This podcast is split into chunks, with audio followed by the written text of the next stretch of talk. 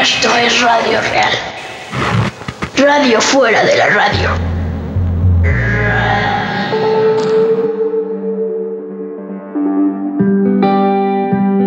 Y seguro que te vas a enamorar de una estúpida izquierdista que hace yoga en las mañanas, que no fuma y no malgasta, ni se toma punto cinco de tafil para poderse levantar.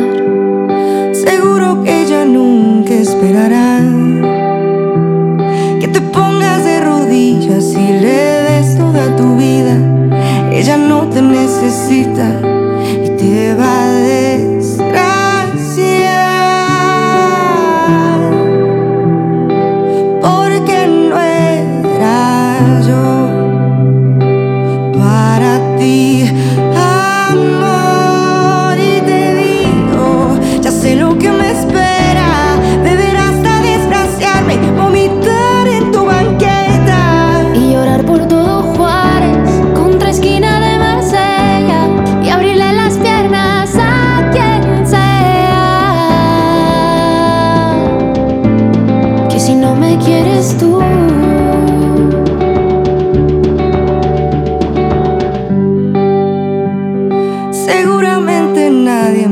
hará. Porque quien quiere una tonta que llama en la madrugada y te dice que te extraña y te dedica la canción equivocada que no quieres escuchar. Porque seguramente no doy para más. Que para una recogida soy la puta, soy la amiga que te arruina la cobija y después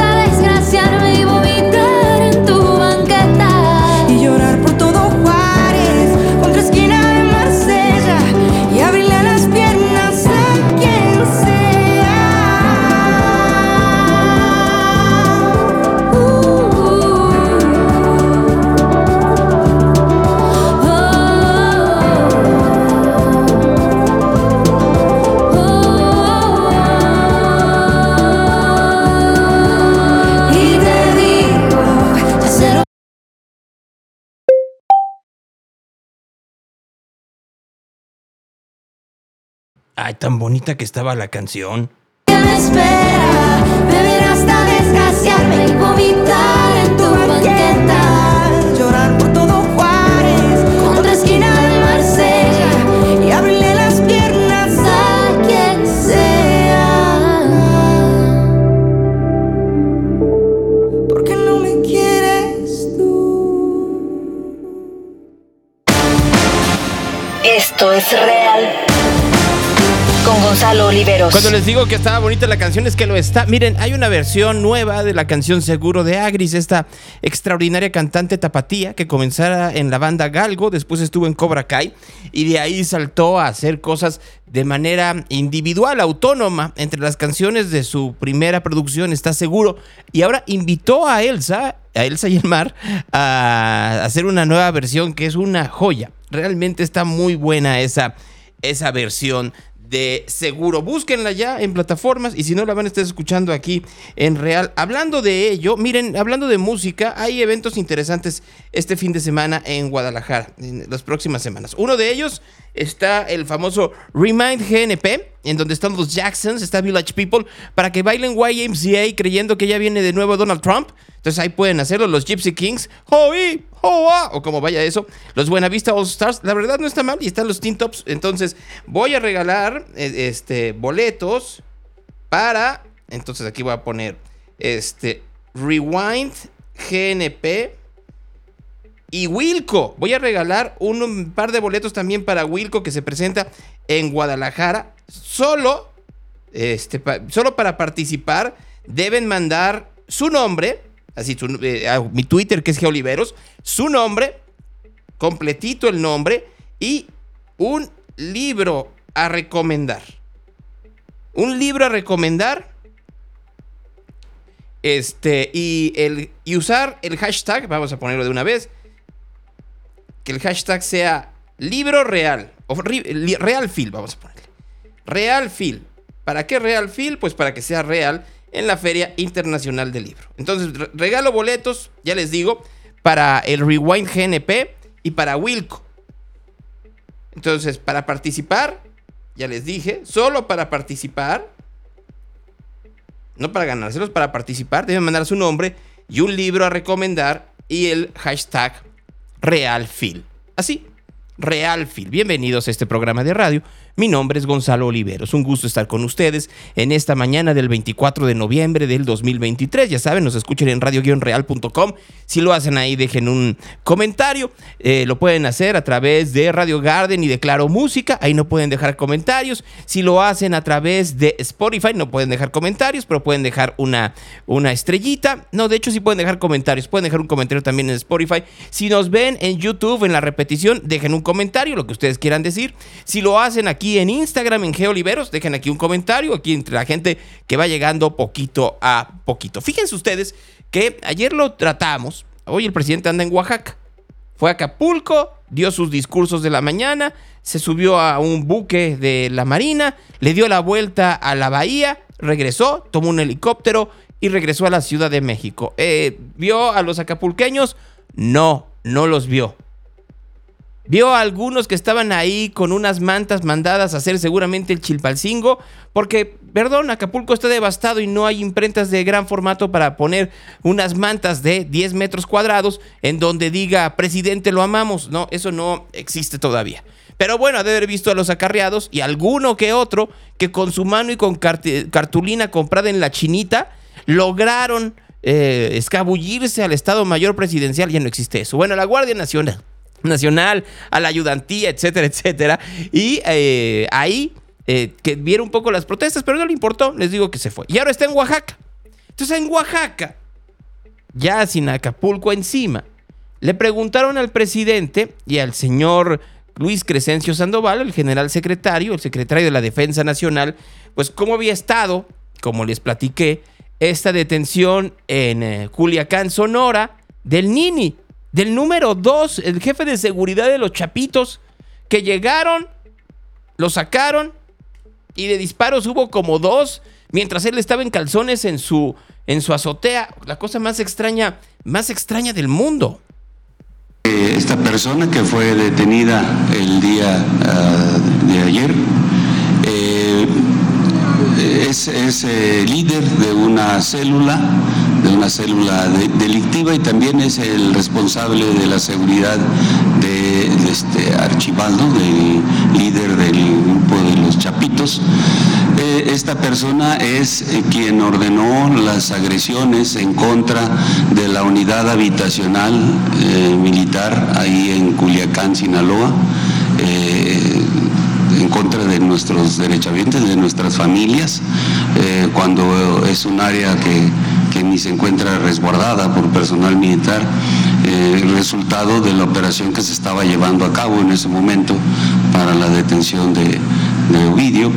Eh, este, él también es el que organiza eh, una serie de agresiones contra el personal militar y donde nos había causado ya una cantidad importante de bajas, de heridos, perdón, y también en, creo que en el mes de marzo, si no me equivoco, marzo o mayo de este año, eh, él eh, ordena la ejecución de ocho personas en, Tamazula que inicialmente habían sido secuestradas y posteriormente ordena su, su, este, eh, su muerte.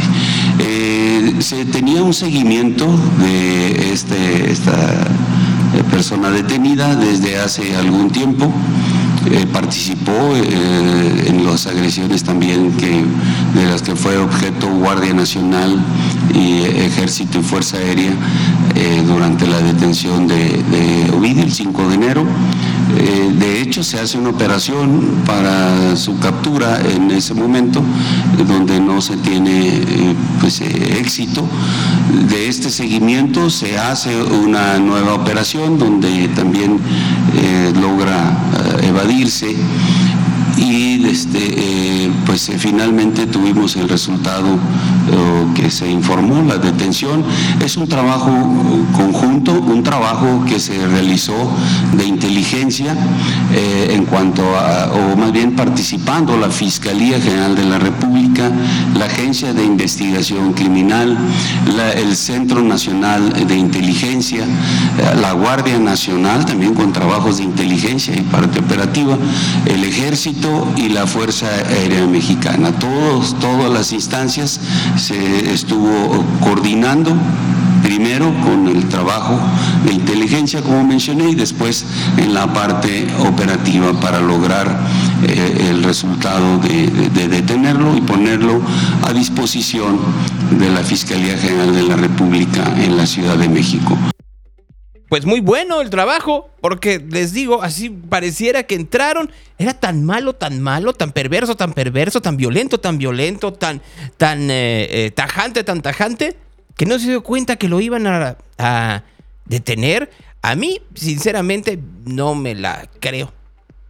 Pero bueno, yo que soy mal pensado, el gobierno de los Estados Unidos ayer ya pidió que la extradición de El Nini, ¿no?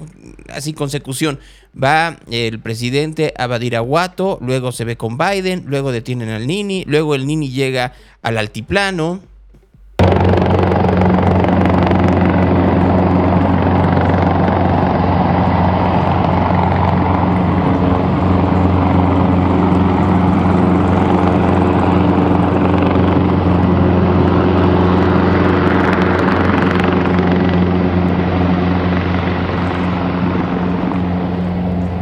Luego dice Luis Crescencio eso, luego piden la extradición y luego el presidente agradece a Biden. Bueno, que este, le agradecemos la mención, el reconocimiento, aclarar de que un distintivo del gobierno que represento es el de que no hay relaciones de complicidad con nadie. No existe eh, protección. Ni a la delincuencia organizada, ni a la delincuencia de cuello blanco. Nosotros representamos al pueblo de México y eh, no hay impunidad. Ay, ajá. Para. El presidente dice que no hay impunidad y que no están aliados con nadie. ¿Le creemos? Yo, para serles muy honesto.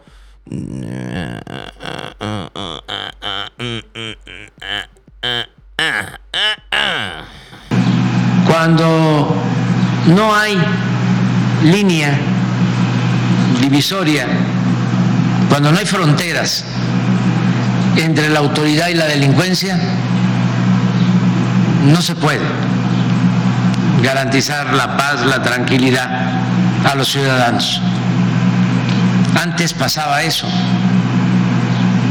Imagínense que el secretario de Seguridad Pública de Felipe Calderón está detenido por actuar en complicidad con la delincuencia organizada. El hombre más cercano al presidente en ese entonces, o a quien usurpaba la presidencia, su brazo derecho. Por eso había un narcogobierno, tenían el control de todo hasta del aeropuerto de la Ciudad de México, por esa complicidad. Ahora no se permite la asociación delictuosa entre autoridades y delincuencia. Está bien pintada la raíz.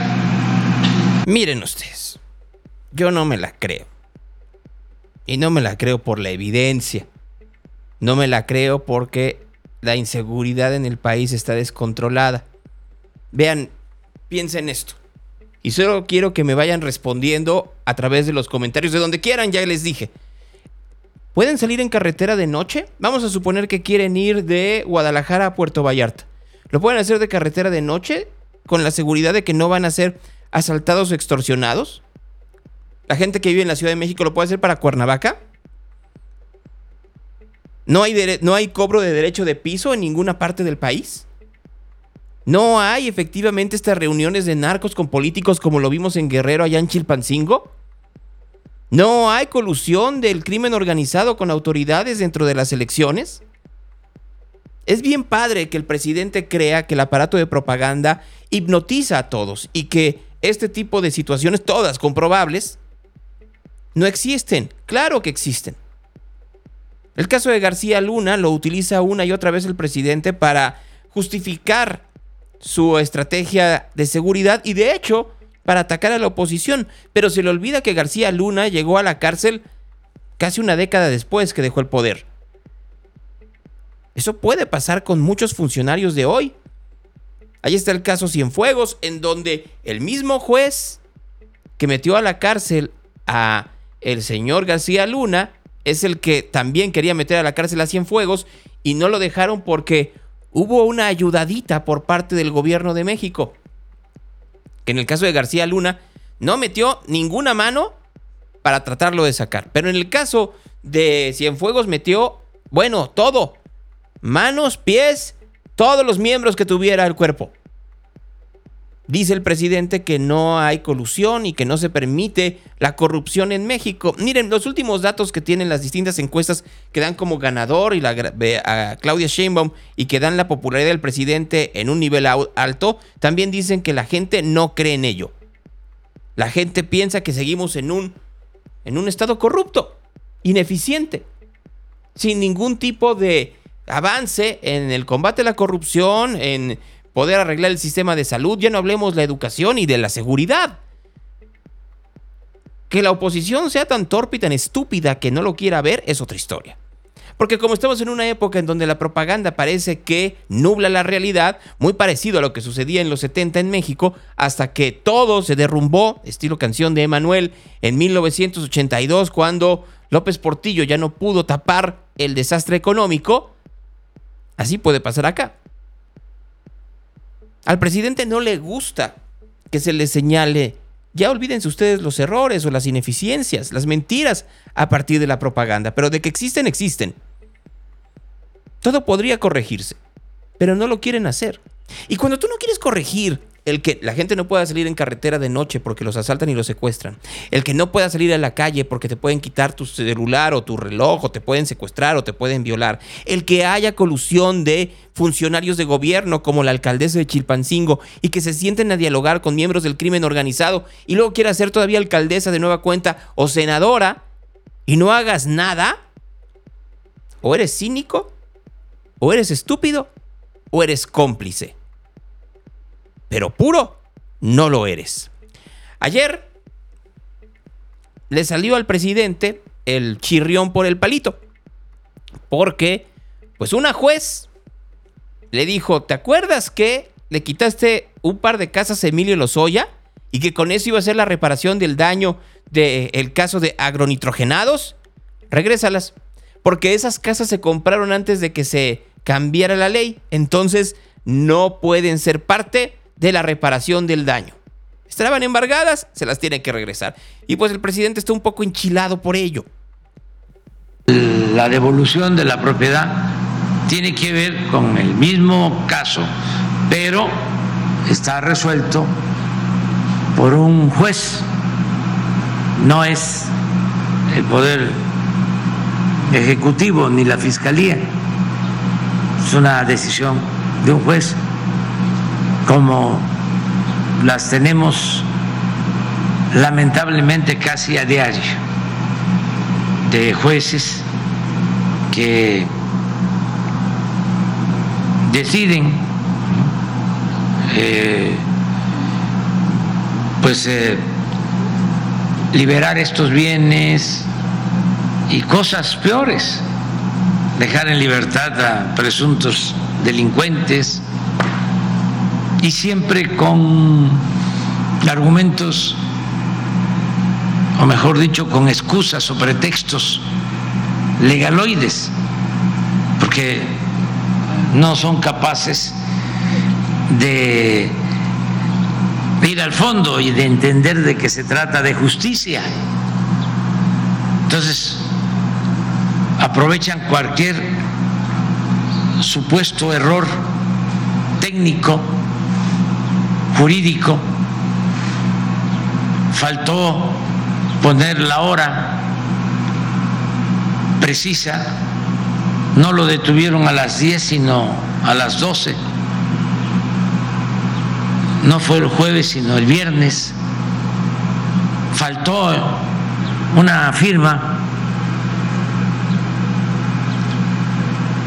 o lo que eh, se le encontró no pasaba de cinco armas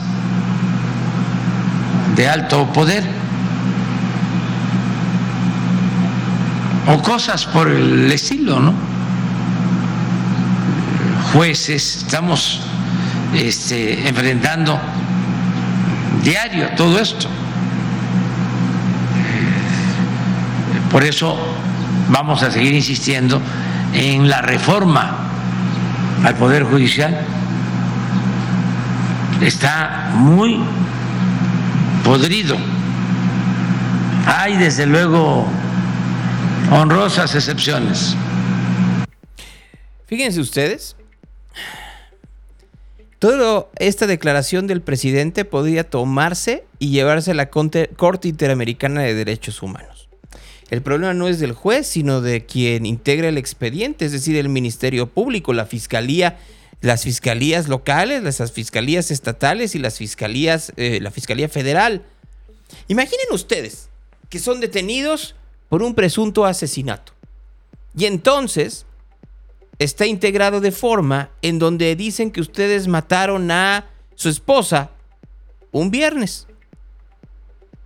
Y dicen, oye, no, aquí yo el viernes estaba en una reunión y estaba al lado de ABC en una reunión de trabajo y estaba A de A, B, C, D, E, y lo pueden comprobar. No, no, no, bueno, fue el viernes a las 5 de la tarde. Uy, peor. Aquí a las 5 de la tarde yo estaba en una conferencia que estaba dictando en la universidad. Y el presidente dice que las fechas y las horas no son preponderantes para poder integrar un expediente y que son meros errores que debiera de eh, sobrepasar un juez. No puede. Y no puede porque si lo pasa en uno, pasaría en todos y el sistema judicial se convertiría en un galimatías. El presidente no lo entiende, porque eh, su concepción de justicia tiene que ver más con la justicia cercana a la cuarta transformación que con la verdadera justicia. Y ese es el problema. Mientras el presidente continúe en esta historia de que el, problema fundamental tiene que ver con su idea de país, y no con el país que está ya construido, no vamos a avanzar. La Facultad de Contaduría de la UNAM el día de ayer fue tomada por porros, porque no se sabe si eran estudiantes o no, porque iban todos encapuchados.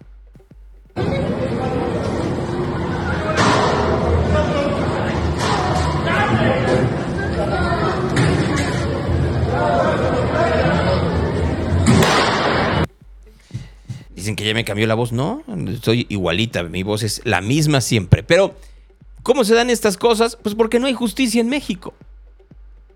Si hubiera justicia ya ahorita habría, habría abiertas investigaciones reales sobre el accionar del gobierno en el caso Acapulco. No hay nada. Si hubiera justicia, eh, habría abierto expedientes sobre quiénes son estos pseudo estudiantes. Pero como dicen que como la Universidad Autónoma de México es autónoma, lo que pase adentro no es ley. Puede pasar lo que se les pegue la gana hasta que hay muertes. Y ahí sí ya no hay nada. Y como quien tendría que estar cambiando la ley está más preocupado con hacer homenajes a sonideros. Ayer en el Senado decidieron que era un buen momento en este merequetengue de país que tenemos hoy en día de hacer un reconocimiento a sonideros. Compañeros, hoy es un día muy significativo, un día histórico. El reconocimiento a los sonideros que por muchos años hemos trabajado inalcanzablemente, desveladas, malpasadas, ausencia de nuestros hogares. Uno no sabe cuando sale uno a trabajar si va uno a regresar con bien. Yo les doy las gracias al Senado de la República, al distinguido senador Gabriel García, toda la comitiva, que nos hayan invitado a este día tan histórico. Quiero darle la bienvenida a los sonideros de Monterrey que están en este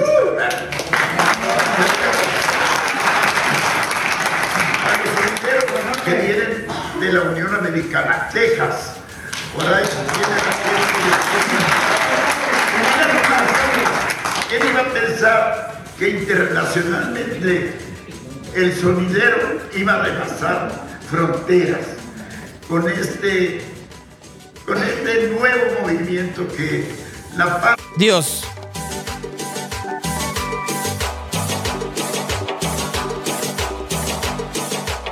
En serio, en este país lo importante, pues sí, debía de ser más importante el sonidero que estos políticos.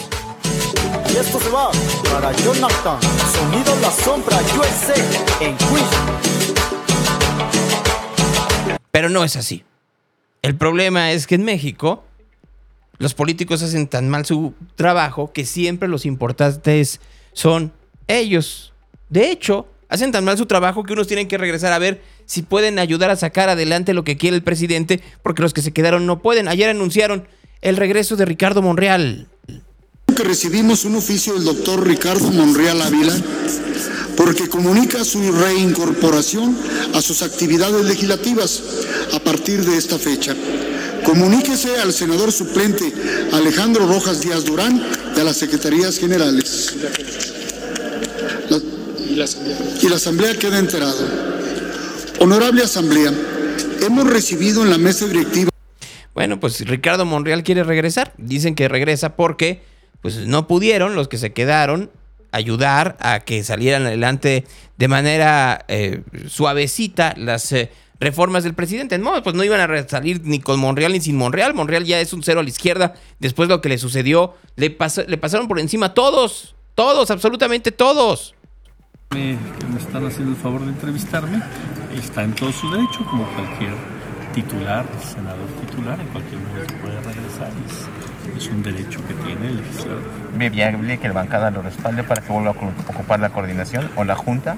Bueno, pues eh, insisto, primero tendríamos que ver los tiempos del propio coordinador, que es Eduardo Ramírez, que yo tengo entendido que él estará hasta diciembre. Y ya en enero, en el receso, pues ya veríamos cómo se elige un nuevo coordinador una vez que Eduardo se vaya. Pues sí, porque quieren darle, darle su lugar.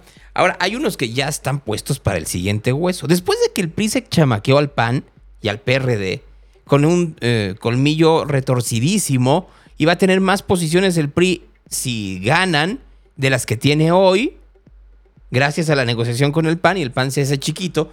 Les digo que Marco Cortés tiene de político lo que yo de alfarero húngaro. Entre las posiciones que podrían ser en los distintos senadores está el ínclito Manlio Fabio Beltrones. No, no, no, totalmente. Pues eh, justamente es el tema de los rumores, se menciona al César Beltrones que va, por, va a bus- gustaría el Senado próximamente. O sea, está muy fuerte, hasta a nivel nacional ha permeado. Las eh, cosas en el país no marchan bien y creo que en el futuro la solución está en el Congreso. Yo no he tomado una decisión, estoy evaluando esa situación y pronto lo resolveré. Iría en la Era una boleta, pregunta. Iría en la boleta, le Gracias, gustaría, ¿eh? le gustaría hacer por la Es- vía es- plurinominal. esa era una pregunta. Una más, nomás. Es que es muy importante esa parte. Estamos, estamos en un evento, En la boleta. en un evento que no se puede echar a perder. Pues sí, Manlio Fabio Beltrones, viejo lobo de mar, ustedes creen, dijo una pregunta y hagan la pregunta, dijo todo. ¿Qué quiere Manlio Fabio Beltrán? Es muy inteligente. Muy inteligente. Miren, Claudia Sheinbaum va a ganar. Y va a ganar porque los errores de Xochitl van creciendo momento a momento. Hablaremos en un instante de ello. Y entonces, lo que no va a tener es mayoría en el Congreso. Como no la tuvo Calderón en su momento. ¿Y qué quiere Manlio Fabio? Ser lo mismo que fue con Calderón. Como una especie de vicepresidente. Él poder manejar a toda la oposición. Y con ello, pues crecer y crecer y crecer y crecer y crecer. Y ahora sí poner eh, pues visos en 2030.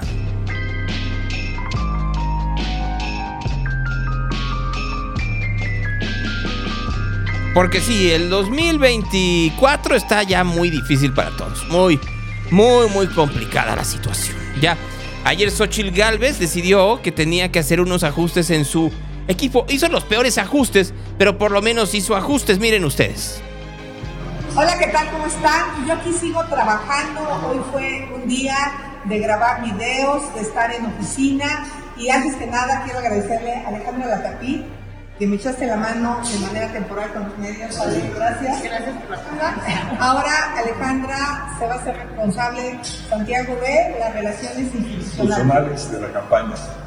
Va a estar trabajando con la coordinación y estoy muy contento y además muy agradecido porque este, este periodo fue difícil y lo sacó adelante. Y les tengo una sorpresa. Traje una chingona y ahora traigo un chingón. Al Max Cortázar sabes ganar campañas. Sí, por supuesto. Está demostrado. Claro. Vamos a ganar. Vamos a ganar. Se hace responsable de los medios de comunicación y la comunicación de esta campaña. Max Cortázar, para quien no sepa quién es, fue el director de comunicación de Felipe Calderón.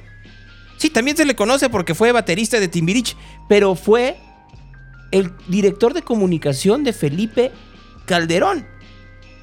En la campaña, sí, al lado de Juan Camilo Mourinho, pero también en su gobierno. Y si algo era desastroso en, la, eh, en el gobierno de Calderón, era la comunicación. Pero pues pareciera, pareciera que eso es lo que quiere Xochitl Galvez. Bueno, sinceramente va a estar un poco mejor que Alejandra Latapí, que también no daba un pie con bola. Pero si ustedes me preguntan, tendría que cambiar a todo su equipo de campaña. Es malísimo.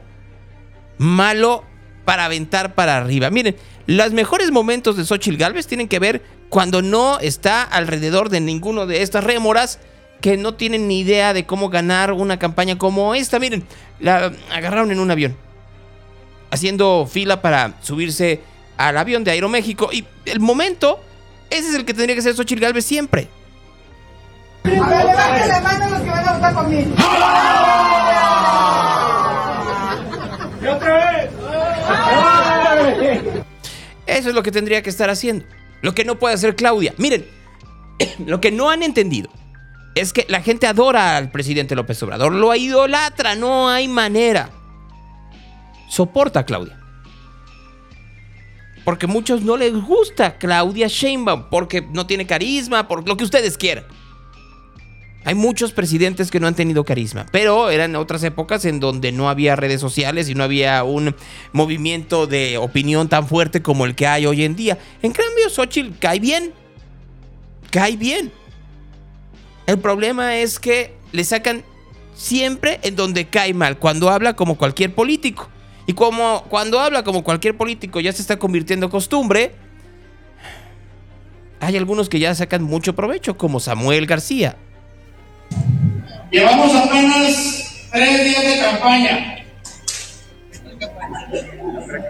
De pre es correcto, eso Tres días de pre-campaña.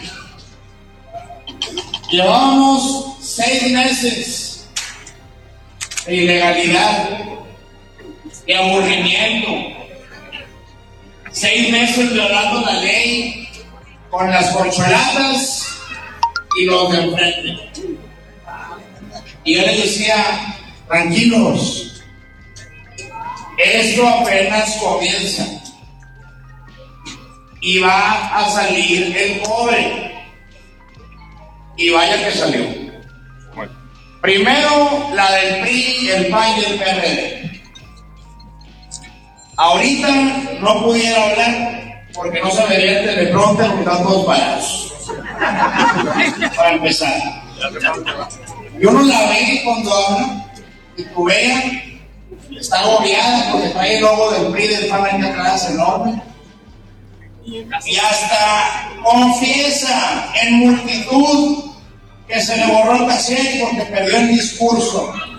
Muy inteligente Samuel porque está tomando los errores de Xochitl para crecer él y de ahí pues crecer hacia arriba. O sea, primero tiene que ir por el número 2 y después va por el número 1. Si su discurso es contra el número 1, no va a lograr nada porque el número 1 hoy en día pues ya tiene una fanbase muy clara. Él tiene que ir por los switchers. Tiene que ir por esos que no votarían por Morena nunca, pero que están buscando quién sí le puede ganar a Morena. Y ahí va de poquito en poquito. De regreso. A ver a la gorda. Y como Mariana me escuchó que tosí, no quiere que la abrace. So, ocupo que me recomienden un remedio de esos caserones mamalanes que te quitan la tos y la gripa en 5 minutos. Me han dicho que hay unas inyecciones de cortisona. ¿Sí es cierto eso? Estás promoviendo esto si no te lo recetaron. No. Bueno, yo ocupo algo para ver a la gorda, para abrazarla. Y van ganando los Cowboys y le va ganando Samuel a Xochitl. ¡Oh! El teleprompter. Pues sí. Ahora, de todo lo que escucharon, lo más inteligente es lo de Mariana Rodríguez. No te acerques a la niña porque tienes gripa y luego no hay quien la cuide. No estés promoviendo inyecciones de cortisona contra la gripa si no te lo recetaron. Mariana es un fenómeno. Eso hay que tomarlo muy en consideración. Gran fenómeno.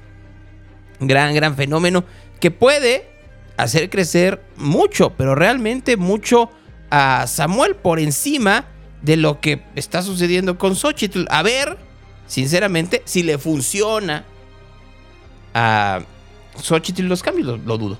Porque tendría que sacudirse a todos ellos y ninguno quiere porque todos quieren hueso, aunque digan lo contrario, ¿no? Claudia Sheinbaum en la mm, campaña más aburrida de la historia y es aburrida porque repite lo mismo en todos los lugares, pero lo hace bien. De eso se trata una campaña, de posicionar un mensaje y que ese sea el mismo de Sonora, Yucatán, en Veracruz, en Tabasco y en este caso en Chiapas.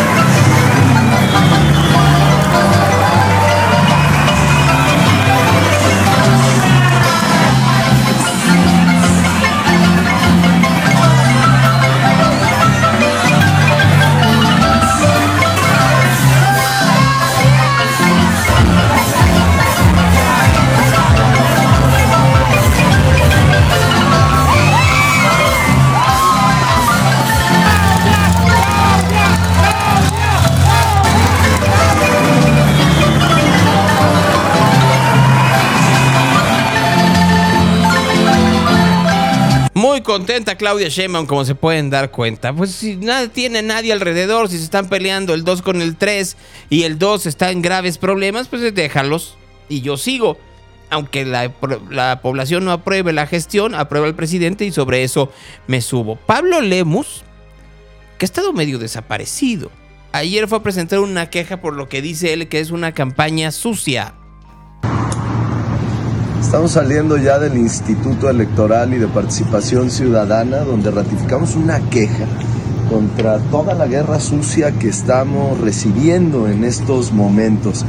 Imagínense, apenas es la precampaña y ya iniciaron Morena y sus aliados con todas sus cochinadas. Y es señal no del miedo, del pavor que nos tienen.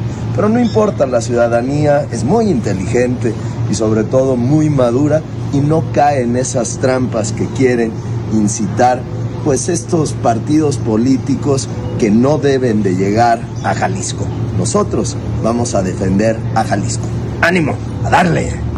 Yo no sé qué vaya a hacer Pablo este fin de semana. Samuel García va a estar en la FIL y va a estar en Tlajomulco. Pero hay unos anuncios gigantescos en Jalisco que dicen voto inteligente es votar por Pablo y por Xochitl, que va a decir, ¿los puso el PAN? No creo. ¿Los puso el PRI? Menos. ¿Quién los puso? ¿Y bajo qué intencionalidad? Ahora, cada partido tiene sus rollos. Ya ven, ahora Susana de la Rosa ya dijo que no va a ir por ningún puesto ejecutivo. No dijo legislativo. O sea, no va a ninguna presidencia municipal. A ver, ¿saben qué es lo peor del caso en el caso de Futuro? Y, y es una tristeza. Están haciendo la peor estrategia de comunicación. Están alienando a todos los que estaban a su alrededor porque se están convirtiendo en un partido satélite. Y no debieran. O sea, en realidad no debiera ser ese el, camino, sino todo lo contrario. O sea, yo creo que eh, sería un gran momento de que buscaran otra manera de poder comunicarse, pero pues no lo quieren. Para terminar esta sección, que le preguntan a López Gatel, pues ya te quedaste sin hueso, la gente te puede levantar denuncias. Toda vez que cuando usted fue subsecretario, no, le ha habido ningún requerimiento. Si lo hubiera, en su momento ¿Le lo comunicaré. preocupan esas denuncias No. ahora que ya no es subsecretario? No, no, no, en ningún momento me ha preocupado. Eh, se ha hablado de algunas denuncias, hay mucha politiquería y mucha propaganda de quien sabemos que viene, de los grupos conservadores que perdieron privilegios, que perdieron el control del poder público y hoy están muy enojados porque la transformación sigue adelante y se vuelve cada vez más grande. Ah, qué barbaridad. Bueno, voy a ir con Jorge Castellanos porque hoy el programa va a durar menos, pero fíjense que ya están eh, a las 12 de la noche, 11 de la noche, tiempo de México, 7 de la mañana, tiempo de Israel, comenzó el cese al fuego, la tregua que está dando el gobierno israelí a Hamas para la liberación de rehenes y para que entre a la franja de Gaza ayuda humanitaria. La ayuda humanitaria ya está llegando y avisan que ya se liberaron 13, 13 rehenes y 12 más de nacionalidad tailandesa. Solo que estamos hablando que iban a liberar a 40. Eso fue lo que avisaron. Habría que ver por qué se están quedando tan, tan, tan, pero tan atrás. Conversaciones. Voy a ir con Jorge Castellanos para que Jorge nos diga. El día de mañana se inaugura la Feria Internacional del Libro y de hecho, para ligar política con, ah, eh, con cultura, pues efectivamente mañana va a estar, como les decía, el, eh, el señor, eh, el, per- perdónenme, Samuel García, va a presentar un libro del nuevo federalismo. Así se llama el libro que va a presentar Samuel García. Pero también mañana sábado va a estar Claudia Sheinbaum. O sea, dos de los tres candidatos van a estar en los pasillos de la FIL. Habrá que ver acompañados de quién y bajo qué condiciones, ¿no? Porque, pues, eh, anteriormente, pues estaban acompañados siempre de el señor, del señor Padilla. Ahora, pues ya es distinto, Jorge. ¿Cómo estás? Buenos días. Muy bien, Gonzalo, ¿cómo estás tú? Si vienes para Guadalajara. Sí, mañana voy a estar en la Feria Internacional del Libro. Yo esperaría, sinceramente, el poder estar en la inauguración. Tomo el vuelo de las 7 de la mañana y pues estar- no, sí, llevaré como 8 y cuarto y la inauguración es un poquito más tarde, entonces yo creo que sí me da tiempo. Buenísimo, pues aquí nos vemos. Ahora, te dejo estos 15 minutos para que tú te desparrames de la fil. Gonzalo, muchísimas gracias. Pues bueno, como bien dices, mañana empieza la Feria del Libro. Eh, es un programa, como tú lo dices, ¿no? Que cada vez se politiza mucho. Eh, habría, habrá que ver el debate y me gustaría que, lo pudiéramos eh, comentar hoy sobre qué tanto bien o qué tanto mal le hace a, una feria de, de literatura o lo que debe ser de literatura, por ser feria del libro, ¿no? Una, este tipo de encuentros, ¿no? Donde de repente escenas políticas eh, inclusive del espectáculo. Hay que esperar, dices de, de Claudia Sheinbaum y, ahora de Samuel, también estará Sergio Mayer, por ejemplo. Eh, pues bueno, muchas veces son los que se llevan los reflectores eh, y, a veces de, forma abismal. Si tú me preguntas cuál es el acto más exitoso de la Feria del Libro en asistencia, que, me- que incluso llegó a ser un problema de seguridad para los mismos asistentes, fue cuando Yuya, no sé si la si recuerdas todavía, no, no, no- estoy muy, muy enterado, todavía esté muy en activo, pero bueno, recuerdo que era muy, mu- era una influencer muy, muy activa en redes, no, no, no, no la sigo, solo sé que se casó con Siddhartha, eh, pero bueno, cuando ella se presentó ha sido de los actos más populares de la feria. Y bueno, sin afán de, de, de, de, de ponernos snobs, ¿no? Sí es importante saber qué tan importante es para el prestigio de una feria que compite con otras ferias importantes del mundo, como lo platiqué la semana pasada, pues bueno, eh, qué tanto aporta eh, tener, no, no tener estos filtros y que a veces se escapan. Solamente un dato, Gonzalo, de los... Yo he, tenido como una manía los últimos cinco o seis años en la feria de ver los libros más vendidos, porque se da, se da ese dato al final. La feria da esos datos en rueda de prensa. Y a mí me ha impresionado que de los 10 libros más vendidos en la feria del libro, normalmente 8 o 9 no son de literatura. Eso es, una, es un tema de reflexión, sobre todo cuando la feria se vende como un proyecto de promoción de la lectura. Esto es importante comentarlo, ¿no? Y segundo, está avalado por la Universidad de Guadalajara. Ahorita retomamos ese tema. Empiezo con, con el programa general y mis recomendaciones. Eh, para este año, una recomendación que yo siempre les hago, Gonzalo, a todos los que visitan la feria es que eh, consigan el, programa general. Siempre hay muchísimos, siempre los van a ver ahí este, en la feria, en el, en stand principal y en todos, en, cada esquina los van a poder conseguir. Me parece que son de esos distintivos que durante muchos años ha hecho muy bien la feria. Este programa general viene detallado día por día y ahí pueden ver todo el tipo de actividades. La gente ignorante de la feria eh, muchas veces cree que la feria solamente es, no, no le ven el labor porque dicen, bueno, pues ¿qué, qué voy a ver libros, ¿no? Además de que sí es importante, sí es interesante lo que ya cuando conoces de editoriales, eh, puedes descubrir en una feria, eh, independientemente de los libros que puedes encontrar eh, u ofertas, que ahorita voy a platicar un poquito de por qué no se pueden dar tanto estas, estas, estas ofertas, pero que a veces sí puedes encontrar algunas joyas.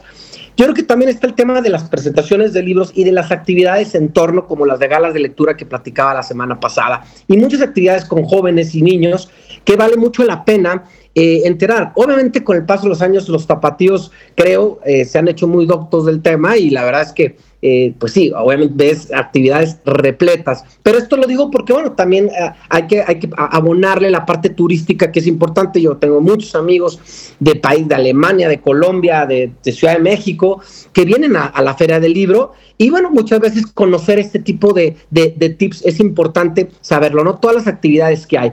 Para mí este año la que se lleva es, eh, este fin de semana, me gustaría ya el próximo viernes er, eh, eh, abocarme a lo interesante. Lo más interesante este fin de semana literariamente hablando, es sin, sin lugar a dudas la presentación del libro, del nuevo libro de eh, Guadalupe Netel, que lo presentará él, no necesito mucha presentación, Guillermo Arriaga, y el escritor ah, chileno, quizás la letra chilena ahorita de las más eh, importantes o de más de nombre, que es Alejandro Zambra. Esto va a ser el domingo 26 a las 6 de la tarde en el Salón 1, planta baja. Me parece que es una, eh, de verdad, eh, va a ser una experiencia increíble escuchar a, Guillermo Arriaga presentar este libro. Eh, es, Guadalupe Netel también, no necesita mucha presentación, es alguien eh, ya, me atrevo a decir que en cuanto a escritoras, quizás la- la más prolífica de los últimos años, en eh, mexicana obviamente, junto con Cristina Rivera Garza quizás, y, que están haciendo cosas como muy, muy consistentes. Es una actividad que yo de verdad recomiendo muchísimo, ¿no? Ahora, en cuanto a actividades de la FIL, en la Expo, también mañana sábado, me parece, eh, eh, eh, arrancan con lo que puede ser, no sé si el mejor espectáculo, es subjetivo, pero sí el, el- uno de, las- de los más atractivos musicalmente hablando, es la Orquesta Juvenil de la Unión Europea, se presenta bajo la batuta de Carlos Miguel Prieto. Esto es en el Forofil. Como ustedes saben, son entradas gratuitas y es a las 9 de la noche. Creo que vale muchísimo la pena es- escuchar este. No, no todos eh, los años se presentan orquestas, ¿no? Eh, por obvias razones. Y eh, creo que es una actividad que vale muchísimo la pena seguir.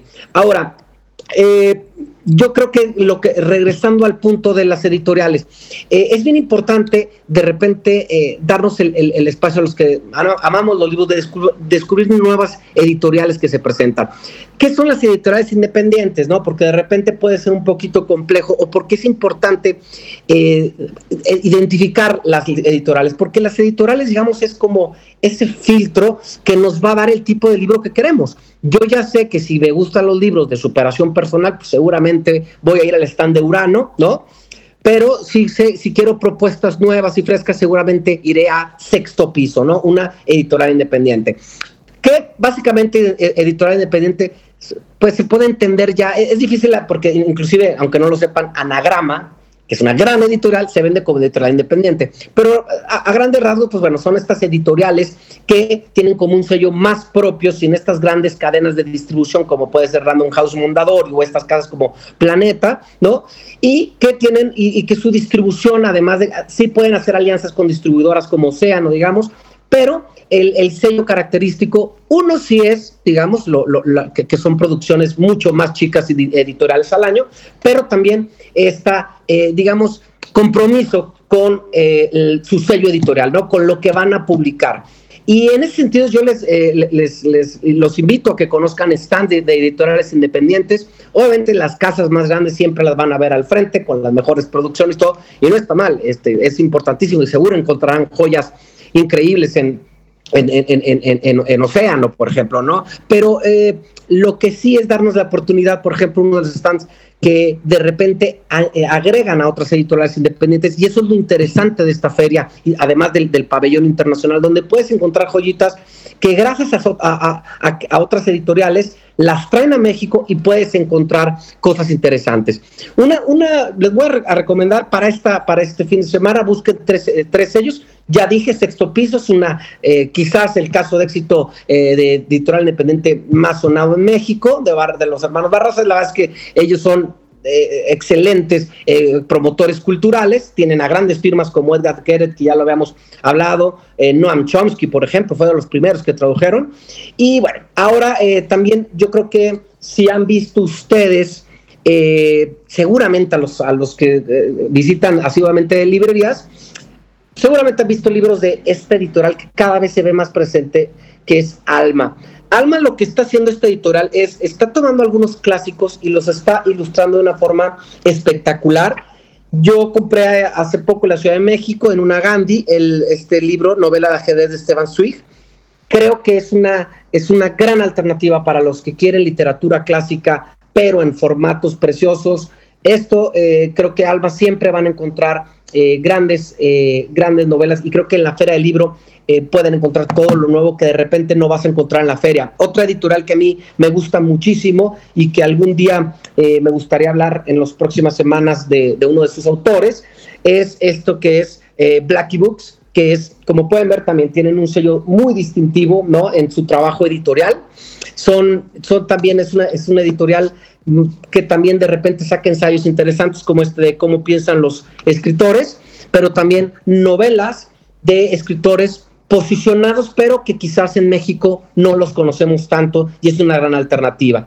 Y como editorial mexicana, eh, definitivamente para mí, eh, no porque sea mi sello, pero bueno, creo que muchos autores van a concordar, alguien que está haciendo las cosas muy interesantes es definitivamente Dharma Books, una editorial con una gran distribución este, a nivel nacional, quizás, eh, pues sí, justo con Sexto Piso los que tienen las mejores distribuciones, y muy famosos porque, bueno, hacen estas eh, bellezas de, de portadas de libros. El, el, sello distintivo de Dharma Books es la apuesta a eh, escritores emergentes, pero siempre con un riguroso tratado eh, y, un sello y un filtro editorial que los ha posicionado y los ha hecho que ganen muchos, eh, mucho, mucho terreno y mucho prestigio en el tema editorial. Tan es así que, bueno, como comentaba, tiene la distribución de Océano. Y una de las cositas que de repente pueden aparecer que no son constantes y que ahora medio viendo un poquito, ayer me, me di un clavado para ver qué novedades había en, en, en, en stands, que a veces no los puedes descubrir hasta que hasta mañana que estemos y obviamente el, próximo viernes espero ya darles todas las novedades que vaya descubriendo durante la semana, pero está el stand de el tintero. Este, este, este stand, este tintero es un taller editorial muy interesante que, que nació junto con la pandemia y eh, son de estos talleres editoriales muy comprometidos eh, con el tema del desarrollo de creativo. Eh, va a tener su propio stand, lo cual me da muchísimo gusto eh, tener este tipo de, stands eh, que promuevan la lectura y que normalmente los ves ¿no? más ligados a Phil Niños.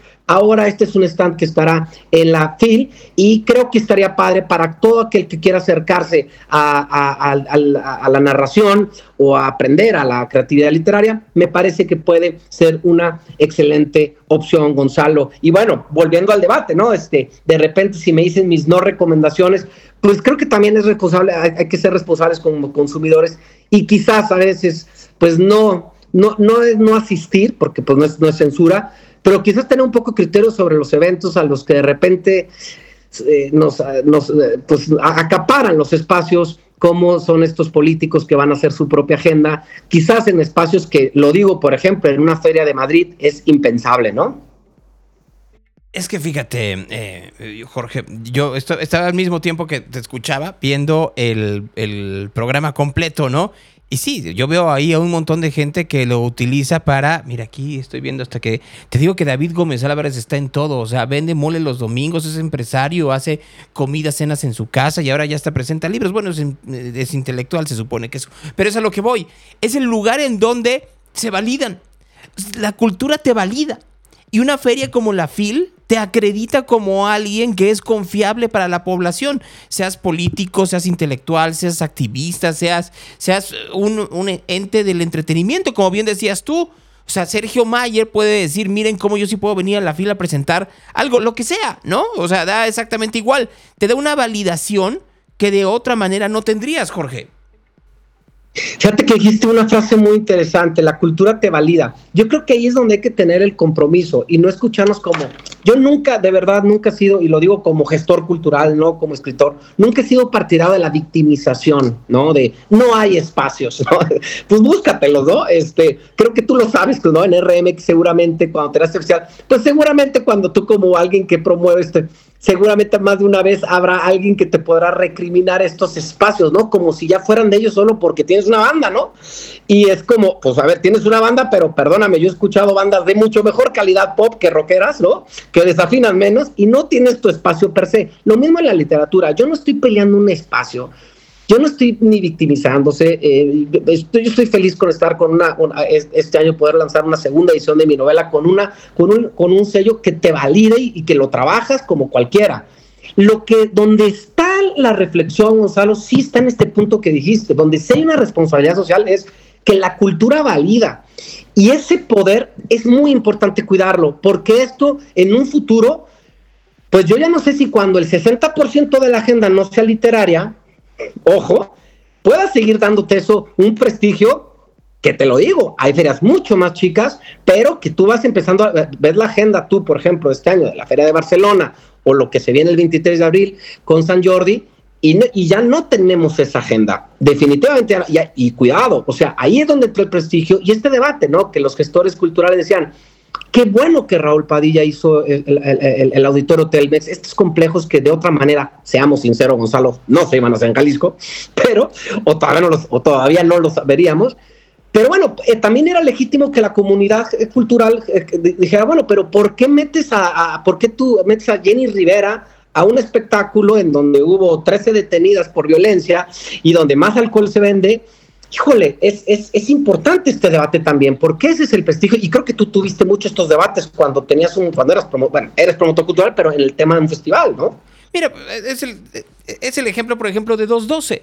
O sea, yo recordaba que hace dos días se cumplieron nueve años del 212 del 2014 en donde la enorme discusión era por qué si en un 212 teníamos a Woodkid, temprano teníamos a un artista, este, Fidel Rueda, que era un artista popular. Y yo decía, pues porque la calle es de todos.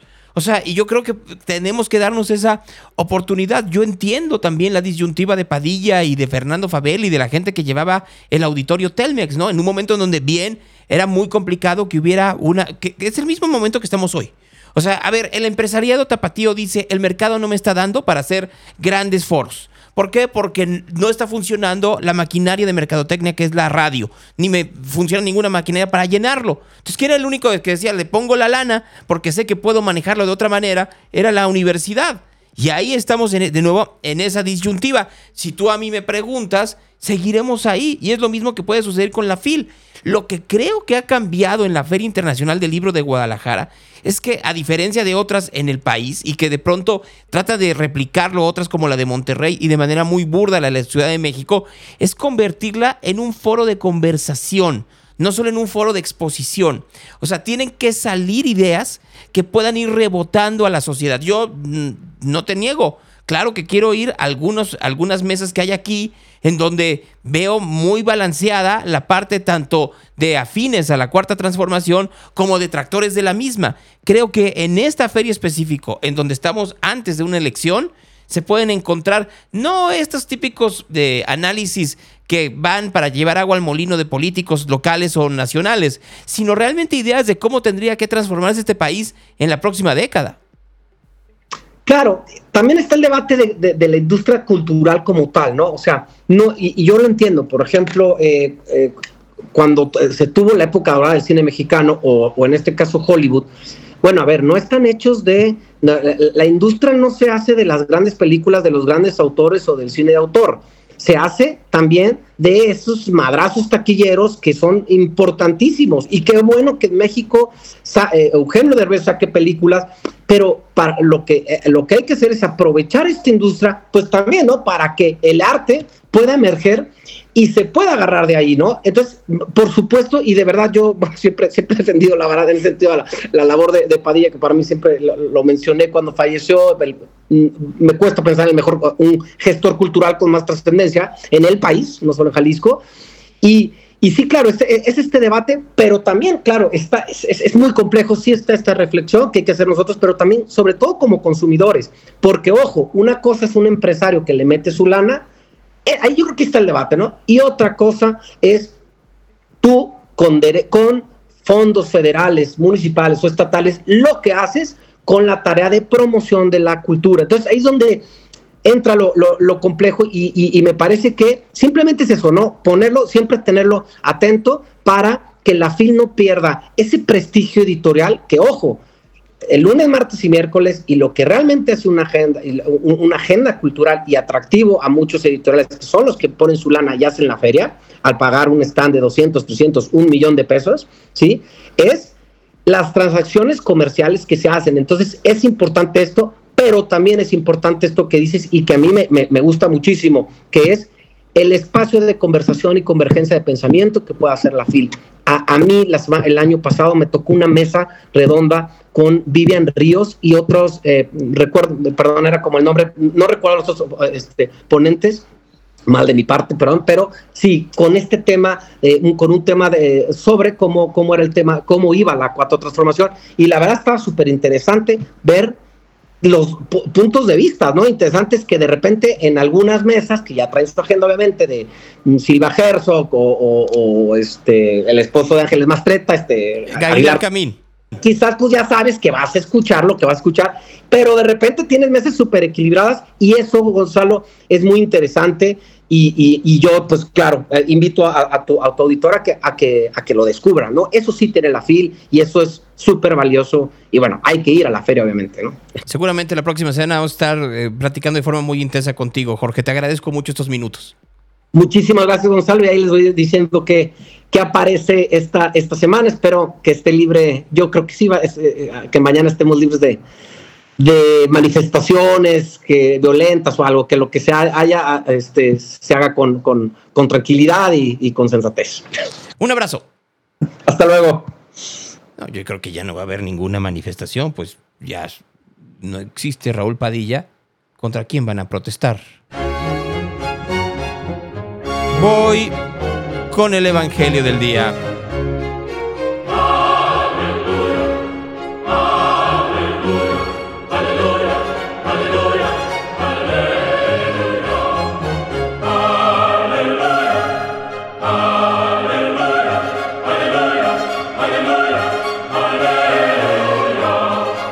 Aquel tiempo, entrando Jesús en el templo, comenzó a echar afuera a los que vendían, diciéndoles, está escrito, mi casa será casa de oración, pero vosotros la habéis hecho una cueva de bandidos.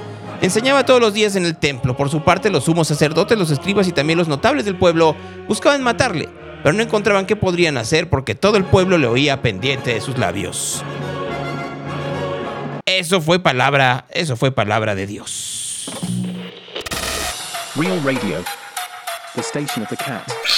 Gracias, ahí se acabó el programa del día de hoy. Nos vamos con esto.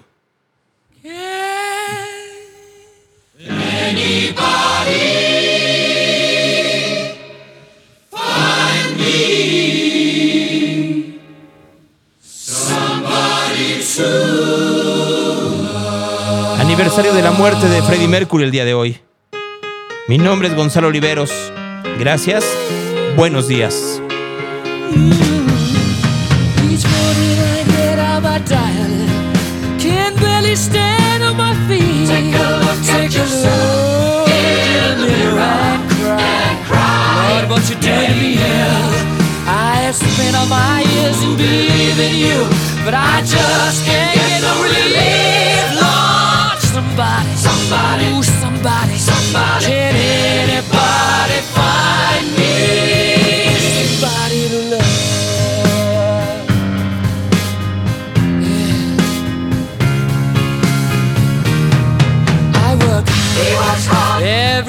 My life. I work till I ache my bones. At the end, at the end of the day, I take home my heart pay.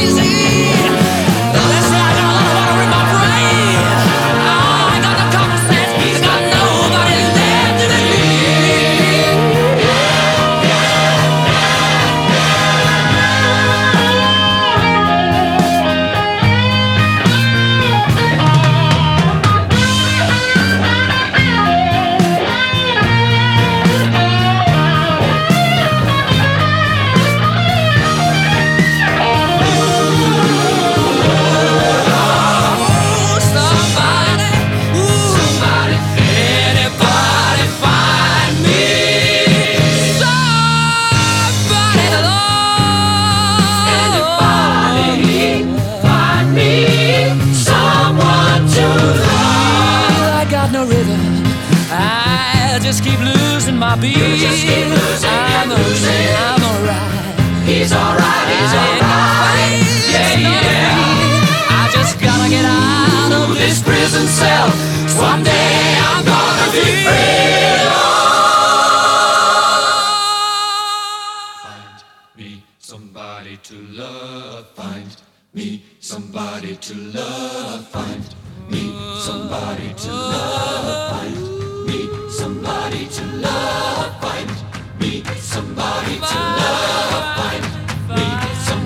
to love.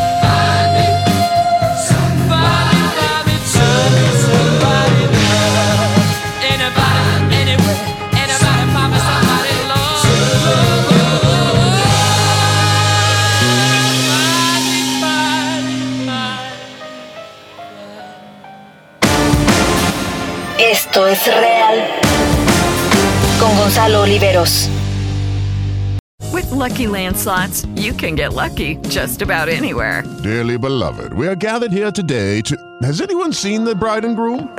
Sorry, sorry, we're here. We were getting lucky in the limo and we lost track of time. No, Lucky Land Casino, with cash prizes that add up quicker than a guest registry. in that case, I pronounce you lucky.